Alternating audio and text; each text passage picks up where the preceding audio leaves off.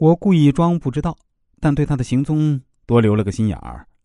果然，很快抓到了他在外面搞外遇的证据。发现这是真的时呢，我整个心都是冰凉的。但我很快打起了精神。我知道，这个时候光生气跳脚是没用的。我知道老公最近准备跳槽啊，那是个大公司，估计会有针对高层的背调。这种企业呢，都很爱惜羽毛。如果我把他乱搞男女关系给捅出去，他这个机会就没了。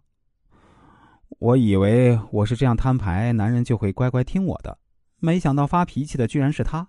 之后他更加不回家了，回家也没好脸色，我又气又不知道该怎么办。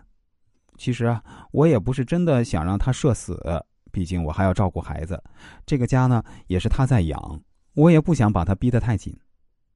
我都有了他的把柄，他怎么还不怕我？把我逼急了，我可是什么都敢说的。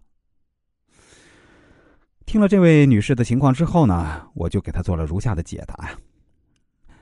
从你的文字内容来看呢，显然你觉得在这场斗争中啊，掌握了老公底牌的你占尽上风，所以你才会觉得疑惑：这为什么男人还是不搭理我，不愿意主动回归家庭？难道是我掌握的底牌还不够有爆炸性？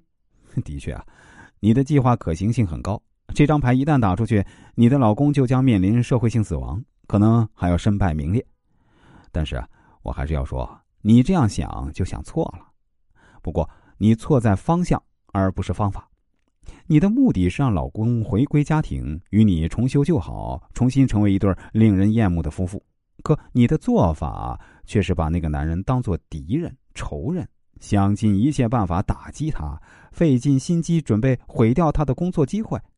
在这种氛围下，对方自然也启动战斗模式，而不再把你当成相爱的妻子，而下意识将你视为仇敌去对付。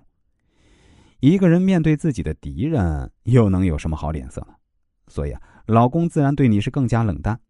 当你夸耀自己的手段时呢，满心想的是，这能如何打击男人？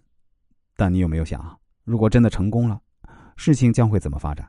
假使你举报成立，男人真的因此丢了工作、没了事业，他只会愈发的憎恨害他跌跟头的人。你们夫妻间的感情呢，只会是越来越糟糕。而另一方面呢？若是你像现在这样一直不敢动用这张王牌，也只会让男人轻视你的威胁，也就更加听不进去你的劝告。你发现了吗？现在你选择的这条路，无论哪个终点，都不是你愿意接受的。再继续走下去，也只是缘木求鱼，永远得不到你想要的结局。既然你一心一意将男人当做敌人，也就没法让他打心底把你当爱人。在婚姻的经营中，选择好路线。永远比掌握底牌有效。